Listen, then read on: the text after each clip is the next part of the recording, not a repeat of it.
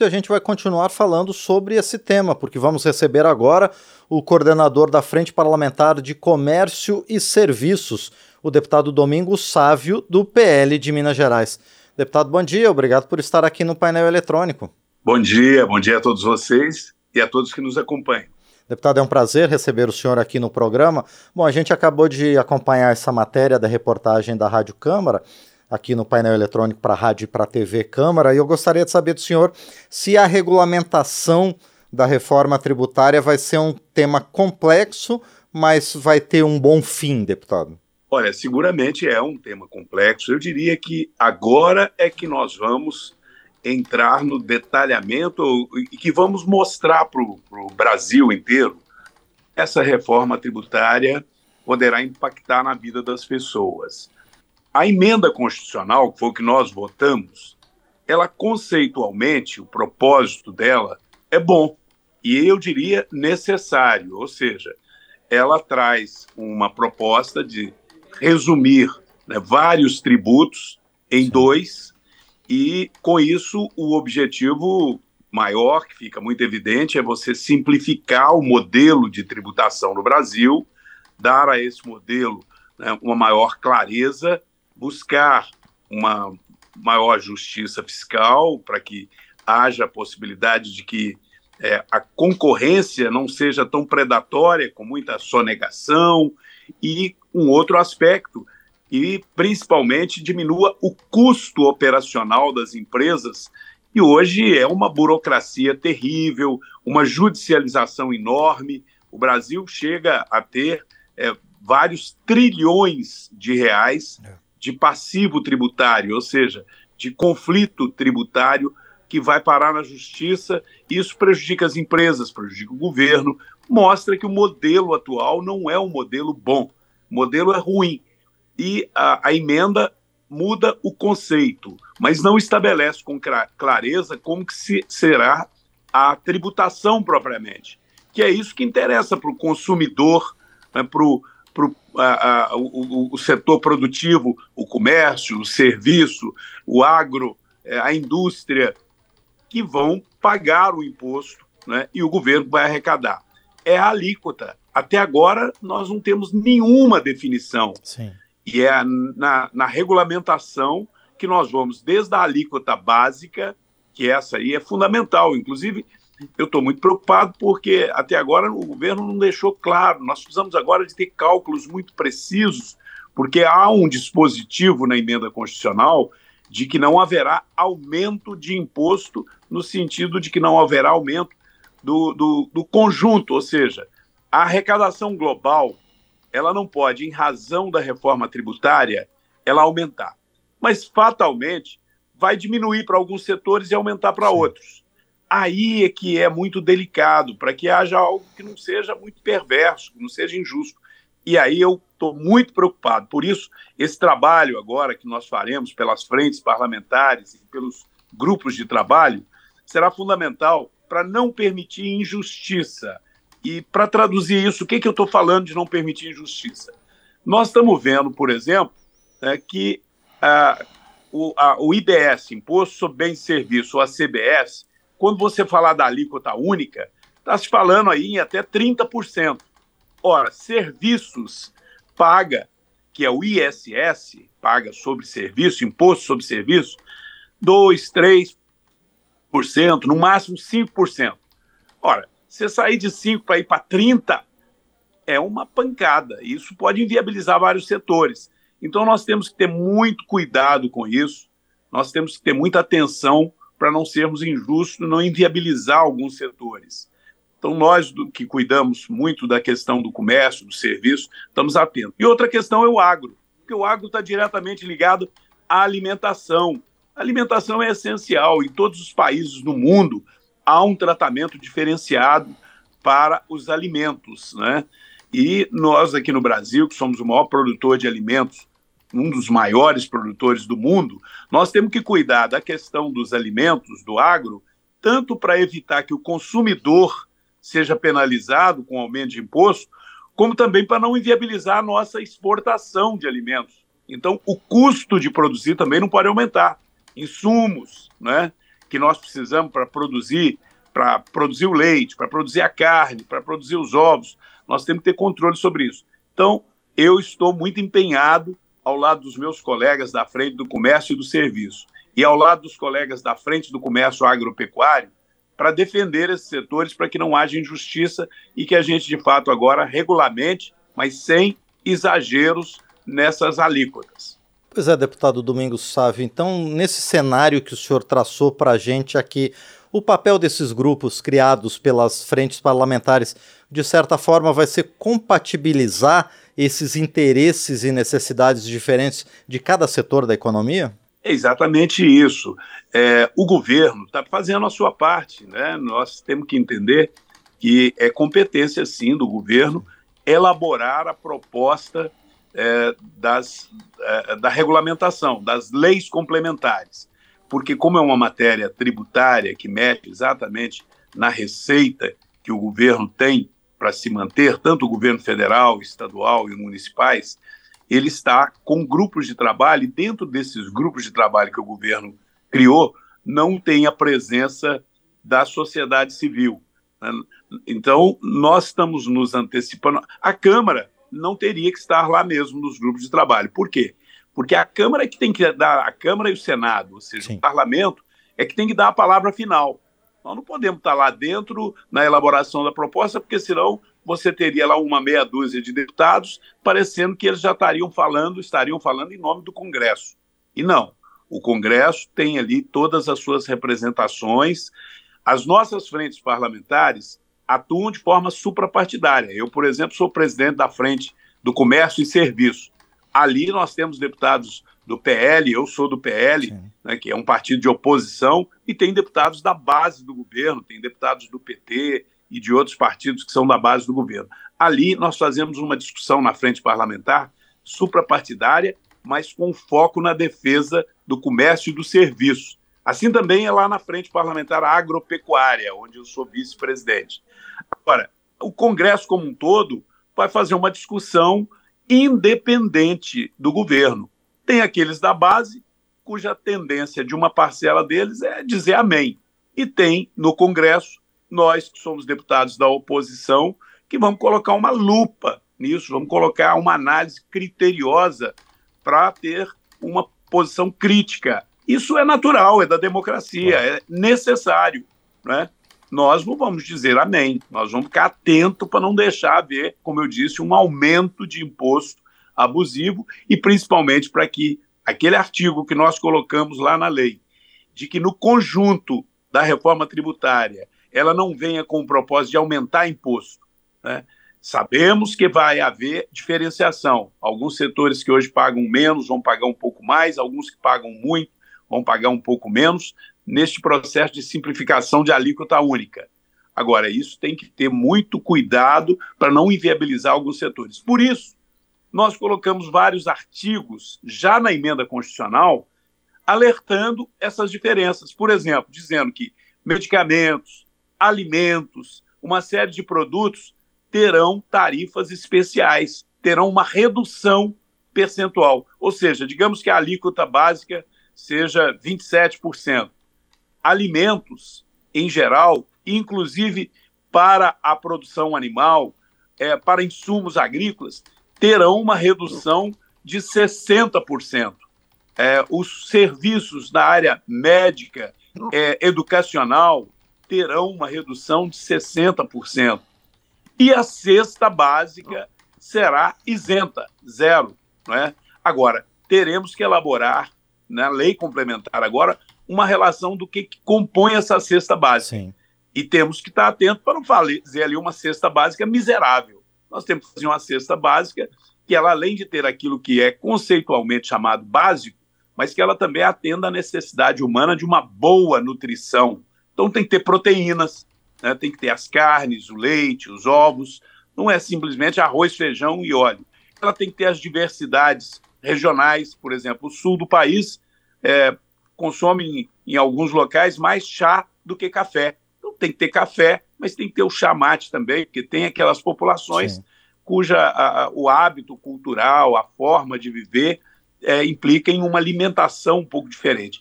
Tudo isso nós estaremos atentos para defender aquilo que é fundamental para a nossa população, que é ter uma tributação justa, equilibrada. E nós estamos vendo que, infelizmente, o governo não se preocupa em reduzir gasto público. Eu até digo que devia ter feito uma reforma administrativa primeiro, para gastar de forma mais equilibrada, mais racional, para diminuir um pouco os exageros de gastos públicos que tem no Brasil. Não precisa tirar nenhum centavo de direito dos servidores públicos. Você pode fazer uma reforma eh, administrativa respeitando os direitos dos servidores, mas sem os exageros, as repetições de serviço, uma série de coisas desnecessárias, né? o acúmulo de é, é, órgãos públicos semelhantes, de serviços que são supérfluos, de burocracia que poderia diminuir o custo e aí não ter que se preocupar em ter tanto imposto. O governo atual não tomou nenhuma atitude para reduzir gastos públicos, mas toda hora fala em aumento de imposto. Então essa etapa agora da reforma administrativa, ela é muito delicada, porque o governo pode vir com aquela ganância de querer aumentar muito as alíquotas e exagerar no aumento de impostos, e nós que, que temos independência, as frentes parlamentares são independentes. E eu atuo como presidente da frente, ali com esse olhar independente, e sou um deputado da oposição, do PL, e que terei a responsabilidade não de fazer oposição a tudo e ao próprio país, porque o PL não tem essa postura que já vimos no passado, mas de ter independência e firmeza para defender a nossa população. Agora, deputado Domingos Sávio, o governo em janeiro instituiu esses grupos de trabalho que o senhor citou. E agora o parlamento também instituiu esses grupos de trabalho a partir do trabalho das frentes, das quais o senhor, inclusive, participa. É possível, mesmo havendo essa independência né, entre os poderes, é possível haver um diálogo entre o trabalho que o governo está fazendo e o trabalho também do parlamento para que se chegue a um consenso antes mesmo de iniciar os processos de discussão e votação da regulamentação da reforma? Olha, é fundamental isso. É fundamental que haja assim um diálogo, embora os nossos prazos são exíguos, né, o governo tem só mais alguns, algumas semanas para estar tá encaminhando os projetos para o Congresso, é, é preciso esse diálogo. E eu quero alertar aqui a todos, e em especial até os próprios parlamentares, para nós não cairmos numa armadilha perigosa que pode fazer um mal imenso ao Brasil, que é a precipitação e votar as coisas sem conhecer. A emenda constitucional que nós votamos, eu inclusive votei contra, embora eu até já disse aqui, reitero, é necessária a reforma tributária, o conceito é bom, mas lá foram colocados alguns artigos que a maioria que votou nem sabia direito, não leu, não teve tempo de ler. O relatório final foi apresentado e tivemos poucos dias para nos debruçar sobre o relatório final. Quando se debateu algumas mudanças, o relator que eu destaco aqui trabalhou muito. O deputado Aguinaldo é uma figura fantástica, a comissão trabalhou muito. A minha crítica não é a pessoa deles, é a forma de condução disso. E como eu dizia, quando ele fez as alterações, ele subiu na tribuna, fez a leitura e imediatamente fomos votar. E uma leitura de algo que são centenas e centenas de folhas, né? milhares e milhares de, de, de, de informações ali, é, centenas e centenas de artigos, e seguramente não havia como compreender e entender e assimilar tudo aquilo numa leitura dinâmica feita por ele. Eu me lembro, por exemplo, que eu, inclusive, pedi a ele e ele me atendeu e incluiu na última hora, na leitura final, né, uma menção a bares, restaurantes, hotéis, setores de serviço e turismo para ter um tratamento diferenciado. Porque imagina se você coloca 30% né, de alíquota de imposto em todos os serviços de turismo, de bares, de restaurantes. Hoje, as pessoas se alimentam fora de casa, não é por luxo. As pessoas vão trabalhar e não tem como voltar em casa, vão se alimentar na rua, em serviços de self-service, em restaurantes, e aquilo ali, se tivesse um aumento de imposto sem ter um tratamento diferenciado, impacta na vida de todas as pessoas. E, obviamente, o turismo é, e outros setores é, é, que também precisavam, assim como já estava lá saúde e educação. E ele me atendeu. Mas eu, por exemplo, dei o grito que não devia ter ali um imposto sobre herança, que é imposto sobre patrimônio. Nós estávamos discutindo consumo, bens e serviços, e enfiaram lá um artigo de imposto progressivo sobre herança. E já tem aí gente falando em aumentos absurdos sobre a herança, o que seria praticamente um confisco da herança, ou seja, uma prática comunista, socialista, de tentar tomar o patrimônio para o Estado quando vai passar de, uma, de um pai para filho. Isso é um absurdo total, isso é, criaria todo um desestímulo à, à, organização das empresas familiares. Imagina quando você vai transferir uma empresa familiar, né, uma rede de supermercado, uma propriedade rural, aí vem lá um imposto que já estão falando aí em 30%, e hoje isso é bem inferior. É, existe o imposto sobre herança, tem que existir, mas não é algo que confisca a herança. Enfiaram isso lá na, na emenda constitucional de última hora. Eu estou dizendo isso porque nós temos que estar atentos, porque senão vem um projeto de governo, o presidente Arthur, que é um homem dedicado, empenhado em dar o, o, prestar o serviço que o parlamento tem de prestar, que é decidir sobre os temas importantes, reforma tributária é importante, designa o relator, o relator é, apresenta um relatório e em poucas horas vai a plenário e vota. Não pode ser assim. Né? Por isso é preciso que a gente já converse, alerte o governo, olha, tome cuidado com isso, não aumenta imposto de alimento, não dificulta a produção rural, cuidado com a área de serviços, porque senão nós corremos o risco de vir algo do governo e tentarem aprovar correndo sem a gente nem conhecer direito. É essa alerta que eu tenho feito. Infelizmente, o Congresso tem enveredado por esse caminho de aprovar muita coisa em regime de urgência e, às vezes, coisas muito complexas sem um debate profundo aquilo que passa em várias comissões dá oportunidade de audiência pública, de debates mais profundos. Entre uma audiência e outra, às vezes passam várias semanas, você analisa, volta para suas bases, discute, e nós não podemos correr o risco de chegar um conjunto de leis complementares, é, o relatório ser apresentado numa semana e na outra semana já vamos votar sem que haja um conhecimento profundo, uma análise cuidadosa. É isso que é preciso ter cuidado. Portanto, se nós tivermos um diálogo entre os grupos de trabalho do governo e o grupo de trabalho que a sociedade civil estará é, desenvolvendo através dessa iniciativa nossa, do próprio parlamento, em parceria com as entidades, né, nós podemos chegar a um texto mais equilibrado e mais consensual e principalmente mais transparente que não seja aquela coisa que é votada é, ali na, na, na, de forma atabalhoada, assodada, e que depois que votou que você vai cair a ficha, puxa vida, olha aqui o que, que nós fizemos. Não pode ser assim com algo que vai impactar na vida de todo mundo. Reforma tributária, pessoal, não é algo que o dono da loja, da indústria, do agro vai pagar, é algo que você, consumidor, vai pagar. E se isso ficar muito pesado, o tiro sai pela culatra, porque aí pode impactar em queda de consumo, em recessão e ao invés de melhorar a arrecadação, piorar. Então, muito cuidado com isso, por isso, muita transparência, muito debate e não um assodamento de, olha, nós precisamos de votar. Isso eu vou trabalhar para que não aconteça. Pois é, deputado Domingos Sávio, o senhor havia falado anteriormente que os prazos aqui na Câmara, por questões regimentais, né, acabam sendo escassos, exíguos, né, em muitos casos. Vai ser possível compatibilizar isso para que exista efetivamente uma ampla discussão sobre a regulamentação da reforma tributária? Olha, é, eu acho que há sim possibilidade de conseguirmos conciliar isso. O que nós não podemos fazer na, uh, no debate da lei complementar é adotar o mesmo sistema do grupo de trabalho da reforma tributária da emenda constitucional. Uhum. Volto a dizer, um grupo de trabalho que tem todo o meu respeito, o relator trabalhou muito, o presidente com toda a sua boa intenção, mas o que, que fizeram? Nós tivemos um grupo de trabalho que, de fato, ficou meses trabalhando mas ele não publicava nenhuma informação de como ele iria tratar cada item.